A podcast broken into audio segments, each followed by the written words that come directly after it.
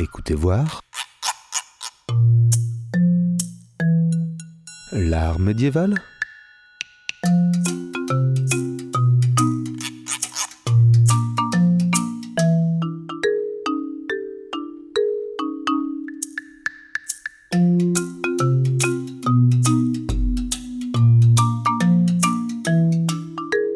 Écoutez voir l'art médiéval. Cette émission consacrée à l'histoire d'une rencontre, une rencontre mise en image, une rencontre entre deux femmes, une rencontre entre deux destins, celle de Marie et de sa cousine Élisabeth. C'est un épisode du Nouveau Testament appelé aussi la Visitation, raconté dans l'Évangile de Saint Luc. Nous aurons la chance d'accueillir dans une première partie Emma, Molly, Emeline ainsi que Maëlys à ce sujet. Dans une seconde partie, nous retrouverons une Emma de plus et Haïfa pour la partie chronique. Mais qu'est-ce que la visitation? Qu'est-ce que ce passage biblique nous raconte? Nous écoutons Molly sur Radio Pulsar. Dès qu'Élisabeth entendit la salutation de Marie, son enfant remua brusquement en elle, et elle fut remplie du Saint-Esprit. On connaît tous les grandes lignes de l'histoire de Jésus, sa naissance visible dans toutes les crèches qu'on sort en décembre. Mais la visitation est peut-être une scène moins connue. Racontée par Saint Luc, elle met en œuvre la relation entre Marie et sa cousine Élisabeth, mère du futur Saint Jean-Baptiste. C'est une scène qu'on souvent comparée avec l'Annonciation, où l'ange Gabriel annonce à Marie qu'elle va enfanter le Fils de Dieu. Dans la même scène, l'ange ajoute à sa cousine euh, enfantera un enfant également, ce qui déclenche le départ de Marie chez Élisabeth, où elle va faire sa propre annonciation. Je vais donc vous parler un petit peu de comment cette scène est mise en image. On connaît tous Marie. Quand on parle de pureté, de symbole de la vertu, on pense forcément à elle. Comme dans la plupart de ses représentations, dans la visitation, elle est représentée jeune, belle et accompagnée d'une grossesse évidente, contrairement à la représentation d'Élisabeth. Sur son sujet, sa représentation n'est pas trop valorisante. Si je vous dis que le seul mot utilisé par Saint Luc pour la décrire, c'est la stérile, vous comprenez. C'est donc pourquoi dans les images et dans le passage biblique, elle est représentée d'un certain âge. On peut le dire clairement, vieille. Tout cela est dû au fait que le miracle qui la concerne est principalement le fait qu'elle peut être enceinte vu son âge. La mise en relation de ces deux femmes varie, mais on peut noter que c'est souvent sous forme de salutation. La scène commence dès l'entrée de Marie dans la maison de sa cousine. On pourrait donc dire que c'est une scène d'accueil. Elles sont souvent, notamment dans l'art de la période qui nous concerne, côte à côte, mais pas obligatoirement face to face. Elles sont parfois en train de se toucher les mains, en train de s'enlacer ou tout simplement les bras ouverts l'une vers l'autre. Finalement, pour toi, est-ce que l'image de la visitation a beaucoup évolué? Oui, je trouve. Par exemple, jusqu'au XIIe siècle, les deux saintes étaient toujours représentées en pied, mais à partir du XIVe, notamment avec l'arrivée des manuscrits, on commence à retrouver Élisabeth à genoux devant sa cousine. On voit l'évolution de leur position dans la scène, mais aussi une évolution spatio-temporelle. On suppose, vu que dans la Bible, la scène se déclenche avec l'entrée de Marie dans la maison de sa cousine, que dans les images, elle serait à l'intérieur. Mais ce n'est pas toujours le cas. Elles sont parfois dehors, et même que des fois, elles sont accompagnées d'autres personnages. Mais bon, n'allons pas trop loin.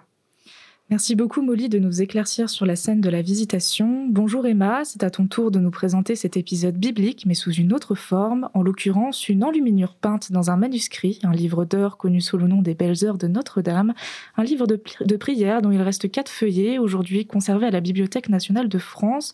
D'après toi, est-ce une œuvre qui illustre parfaitement la scène de la visitation? Oui, ce manuscrit commandité par le duc de Berry est très riche. La scène de visitation y est simplement mais précieusement représentée.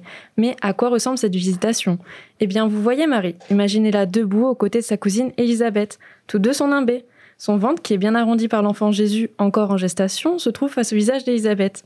Élisabeth, qui agenouillée, touche d'une main le ventre arrondi de sa cousine et de l'autre effleure une mèche de sa blonde chevelure.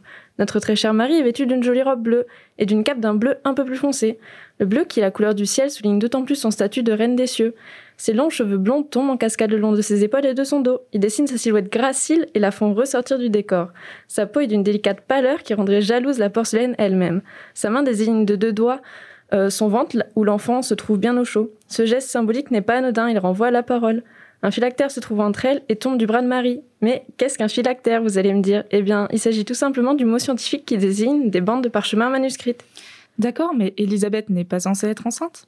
Alors si, malgré son âge, Elisabeth est censée être enceinte, mais ici le concepteur a fait le choix de ne pas prendre en compte sa grossesse. Seule celle de Marie est montrée et devient l'élément le plus important. Ce choix permet de mettre en avant la Vierge, mais surtout, à travers sa grossesse, l'incarnation divine. D'accord, tu nous décris Marie et Elisabeth, mais dans quel décor se trouvent-elles? Dans une salle de fitness, au restaurant ou bien dans la nature? Effectivement, il est important de parler du décor. Alors non, nos deux saintes ne se trouvent pas en plein cœur de la nature ni en train de bosser leur cardio, mais dans une pièce. Imaginez une salle dont la perspective ressemble un peu aux pièces d'une maison de poupée. En gros, on ne peut voir que trois murs. Cette disposition n'est pas là sans raison. Effectivement, la géométrie de cette pièce exprime ici la perfection. Nos deux protagonistes ressortent d'un fond rose pâle décoré de petits motifs. Rose qui a sûrement envolé la vedette au fond pourpré. Mais ce n'est pas tout. Des fenêtres dominent la pièce et laissent pénétrer une agréable lumière. Le plafond est habillé de jolies planches de bois. À son opposé, le sol est carrelé de petits pavements de couleurs qui font penser à une sorte de mosaïque. À côté de notre ami le phylactère se trouve un petit pilier. Ce pilier accentue encore plus la séparation entre Marie et Elisabeth. Marie, debout, représente la dimension céleste. Elle se trouve séparée de sa cousine qui est agenouillée. Elisabeth symbolise la dimension terrestre. Ah oui, mais du coup, elles ne sont pas dans la même dimension Mais si, grâce aux mains d'Elisabeth, elles passent à travers et rejoignent Marie. Elles créent un lien entre ces deux mondes. Et si je revenais sur le pilier En remontant jusqu'à ses racines supérieures, on sera surpris de remarquer une architecture d'un blanc immaculé. Le toit, lui, est d'un bleu qui rappelle la robe de Marie. Et si on s'attardait sur les extrémités de la pièce Eh bien, on remarque deux ouvertures. Une porte close se trouve derrière Marie, tandis qu'Elisabeth précède une arcade. La porte fermée derrière Marie représente sa virginité, à l'inverse de sa cousine. Et pour terminer, je vous dirais que l'on peut voir cette pièce comme le théâtre de rencontre entre deux grandes femmes. Merci beaucoup Emma pour cette mise en bouche sur la représentation commune de Marie et Elisabeth. Maintenant, c'est au tour d'Emeline de nous présenter deux autres visitations. Qu'ont-elles de plus que les belles heures de Notre-Dame? Qu'est-ce qu'elles nous apportent de nouveau? Eh bien, de nombreux éléments. La première est un retable aujourd'hui à la basilique Saint-Jacques de Prague.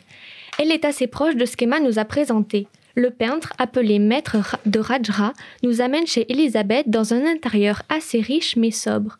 Marie et sa cousine sont dans une toute petite pièce décorée à la mode du XVe siècle. Je dis bien XVe car le retable a été peint aux alentours de 1430. Il y a donc dans cette petite pièce une tenture sur les murs accompagnée d'une sorte de banquette ou de sofa, qui est d'ailleurs le seul meuble visible, sur lequel sont négligemment posés des coussins. Marie porte une lourde robe de velours verte avec une cape assortie doublée de rouge. Élisabeth prend délicatement la main de sa cousine et elle est couverte d'une robe d'un rouge marronné et d'un voile blanc qui fait le tour de sa tête. Ce voile est ce qui la différencie visuellement de Marie. C'est un signe de sa vieillesse. Marie est au contraire une magnifique jeune femme aux longs cheveux dorés et au front haut. Ce qui est étonnant, c'est qu'elles n'ont pas l'air enceintes. Tu nous décris finalement la scène de la visitation, mais les deux jeunes femmes, ou presque, ne semblent pas enceintes? Exactement. Pourtant, le peintre suggère leur grossesse avec un médaillon doré posé sur le ventre. Les fœtus y sont subtilement inscrits comme une empreinte. Le choix de la couleur or n'est pas dû au hasard, car le doré est la couleur de la divinité et fait écho à leurs nimbes. Ces nimbes, même s'ils sont très simples, touchent le plafond. Elles sont si grandes que ça pour que les nimbes touchent le plafond? Disons que la perspective est faite de telle sorte que de notre point de vue, on peut voir trois pans de mur, le sol et le plafond. Je vous vois venir et me demander ce qu'il y a d'important dans le fait que leur nimbe touche le plafond. J'aurais répondu que c'était sans signification si le plafond n'avait pas été étoilé. Ce ciel étoilé, même s'il est sur fond rouge, fait entrer la scène dans une autre dimension. Au premier coup d'œil, c'est une rencontre assez banale entre deux femmes, et pourtant rien n'est anecdotique ici. Selon l'épisode biblique, Jean-Baptiste dans le ventre de sa mère tressaille en présence du Christ, également dans le ventre de sa mère. Et ce sont ce genre de petits détails qui sont là pour nous rappeler que le divin est intimement lié à cette scène. Mais finalement, on a un peu eu écho de ces éléments-là avec Emma. Qu'est-ce que ta deuxième visitation nous apporte de plus? J'y viens. Cette deuxième visitation est, à mon sens, remarquable et surtout radicalement différente de ce qu'on a pu voir jusqu'à présent. Sa petitesse et la complexité de son iconographie renforcent son caractère exceptionnel. C'est une lettre historiée, ou plutôt une miniature car la lettre a un rôle mineur, qui vient du manuscrit de la vie de Jésus, un texte allemand lui aussi du XVe siècle. C'est une visitation pour les pros, mais qu'a-t-elle donc de si exceptionnel? Eh bien déjà, elle se passe en extérieur, ce qui est inédit pour notre corpus. Et surtout, Marie et Elisabeth ne sont pas seules. Elles sont accompagnées de leurs époux, Joseph et Zacharie, et elles portent leurs enfants. Pour des femmes enceintes, rien d'incroyable. Sauf qu'ici, on peut voir les fœtus qui sont sur leur ventre. Jésus et Jean-Baptiste sont nus avec les cheveux blonds comme leur mère et ils portent un nimbe. C'est le nimbe crucifère de Jésus et les rayons émis par son corps qui permettent de distinguer Marie d'Élisabeth. Sur cette image, elles sont presque identiques et semblent toutes les deux très jeunes. La Vierge a sa traditionnelle robe bleue et Élisabeth une robe rose couverte par une cape rouge doublée de bleu. Les époux de ces dames sont à l'opposé de celles-ci puisqu'ils sont vieux, avec une barbe et des cheveux grisonnants.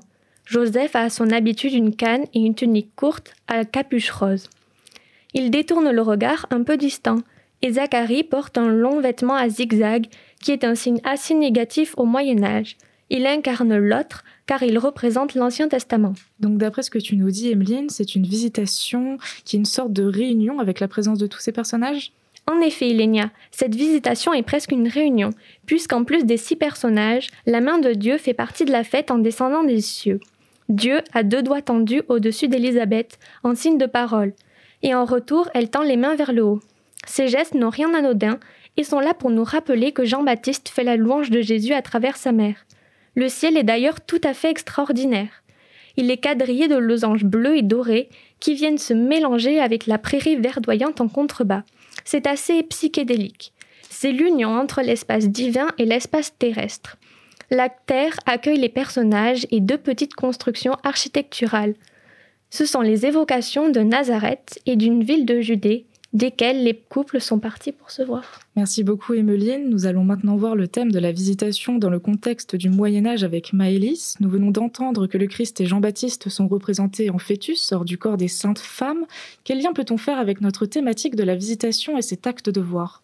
Merci Elénia. Et oui, ce type de représentation de la visitation n'est pas sans rappeler de nouveaux objets liturgiques naissant au XIIIe siècle et qui ont une fonction toute nouvelle, celle de donner à voir le corps des saints. On peut comprendre ce phénomène en regardant les vierges dites ouvrantes.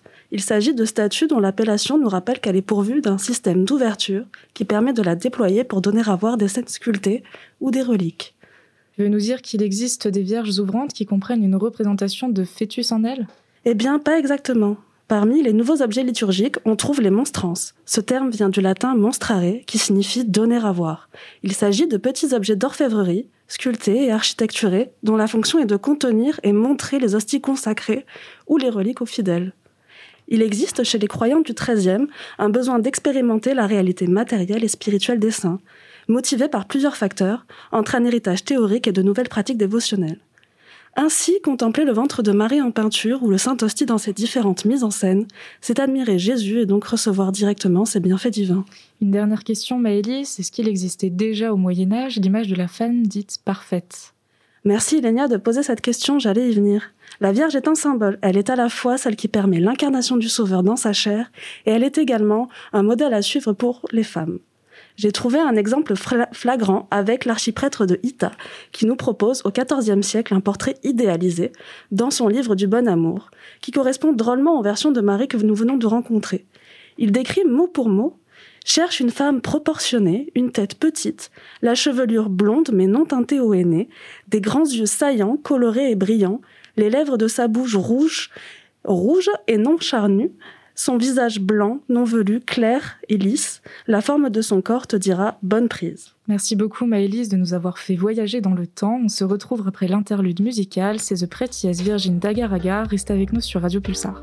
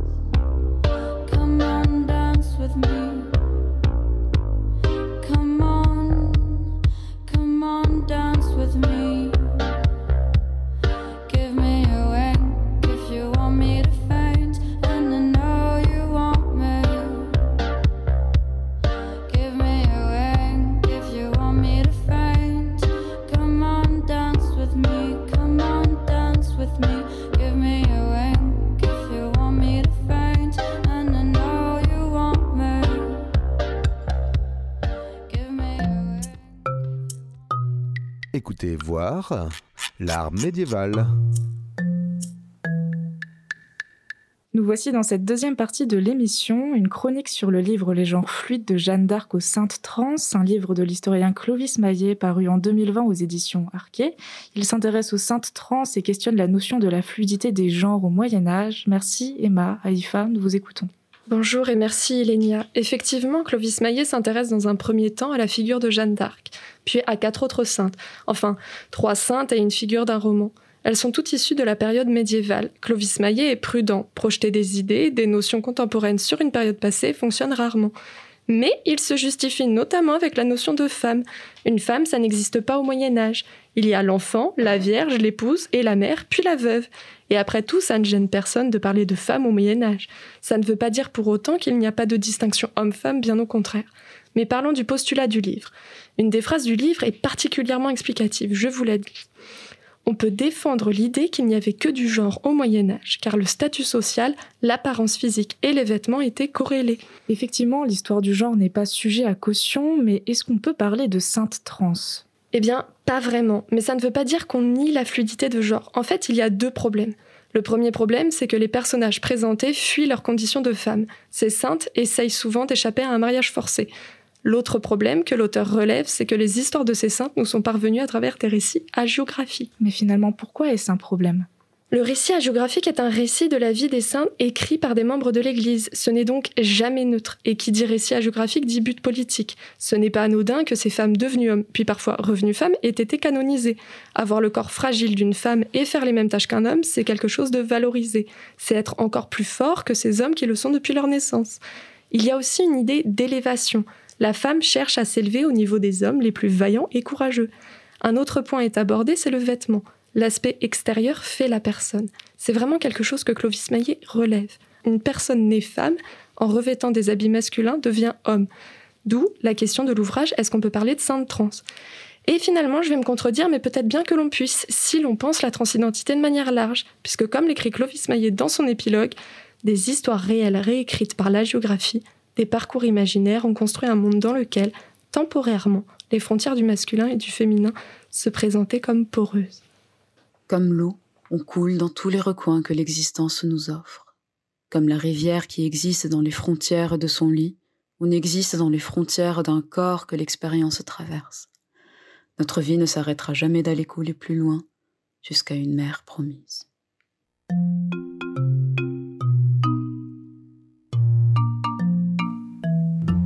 Merci à Ifa d'avoir bien illustré le propos d'Emma avec le poème du club de bridge sur la fluidité du genre. Nous poursuivons d'ailleurs avec toi. On dit que les militants queer disent que le genre est une construction sociale. Est-ce que c'est valable aussi pour le Moyen Âge? Alors c'est vrai que l'auteur reste très prudent dans ses propos à ce sujet. Les catégories d'aujourd'hui ne s'appliquent pas forcément au Moyen Âge. Notre conception du genre aujourd'hui est différente car la définition même du mot a muté depuis. En réalité, l'auteur ne tranche pas non plus sur la question. Clovis Maillet nous livre plusieurs exemples pour nous expliquer au mieux cette question de fluidité du genre dans le Moyen Âge. Parmi ces exemples, il y en a qui sont assez explicites par rapport à cette question de transition et de fluidité. Pour mieux répondre à ta question, on va prendre comme exemple Sainte Eugénie comme on la connaît, ou Eugène Eugénie. Le prénom même n'est pas un hasard, puisque Eugène signifie viril en grec. Saint Hélénus lui dit Tu as raison de t'appeler Eugène, car tu agis en homme. Pour le récit de sa vie, plusieurs versions existent, mais toutes suivent la même trame. La conversion, puis le changement de genre avec la prise de l'habit monastique, la fausse accusation de viol, ensuite l'exposition des saints, ici comparable à un véritable martyr. Ce qui ressort surtout, c'est que Eugène Eugénie, parce qu'exceptionnelle, devient abbé du monastère d'hommes qu'elle a intégré. Il n'est question d'Eugénie en tant que femme qu'avant de revêtir l'habit monastique et au moment de l'exposition des saints, et donc de son corps de femme. Une fois que l'apparence extérieure à caractère masculin est ôtée, le regard porté sur Eugène Eugénie change. En effet, à ce moment-là, elle redevient femme aux yeux du public. Eugénie est finalement canonisée en tant que femme. On pourrait donc se poser la question sur son genre. Est-elle donc une femme ou un homme? Alors, en l'absence de l'habit, on ne parle pas de genre, mais de sexe. Les mots sexus et génus n'ont pas la même signification qu'on leur connaît aujourd'hui. Génus était utilisé en tant que catégorie, alors que sexus signifiant l'organe sexuel est donc masculin ou féminin. Selon l'auteur, la différence entre sexe biologique et genre social au Moyen Âge est bien marquée. C'est une période régie par le concept de la création. Ce qui est créé par Dieu est divin et donc intouchable. Le genre relève donc de l'ordre de la construction, une construction sociale si on veut. Donc une femme qui revêt un vêtement masculin n'est pas exactement un homme, mais elle est supérieure aux femmes. Elle est plus forte que celle-ci par son comportement viril. Une femme peut être viril, c'est une qualité, mais un homme, lui, il peut perdre sa virilité et devient donc inférieur aux hommes. La femme se différencie de l'homme donc par son sexe, mais aussi par son corps considéré fragile. Le vêtement masculin lui sert comme d'une armure pour protéger ce corps. Et concernant le Moyen Âge, la femme forte est un genre à part entière. Elle n'est donc pas un homme par nature, mais sa virilité est confirmée par sa vie menée comme un homme. D'ailleurs, pour le cas des hommes euh, ayant été femmes auparavant, on appuie aussi sur l'importance de leur virginité, comme on le fait pour les femmes. Et dans le cas de Sainte Eugénie ou Eugène, comme elle a mené sa vie comme un homme au sein du monastère, avant de voir son corps de femme lors de l'exposition des saints, personne ne remet en doute le fait qu'elle se présente en homme, un moine en l'occurrence. Merci beaucoup à IFA, aux intervenantes ainsi qu'au club de bridge pour le poème. On dit aujourd'hui que l'habit ne fait pas le moine, pourtant au Moyen Âge c'est le cas. On conclut sur cette expression revisitée. Merci de nous avoir écoutés sur Radio Pulsar.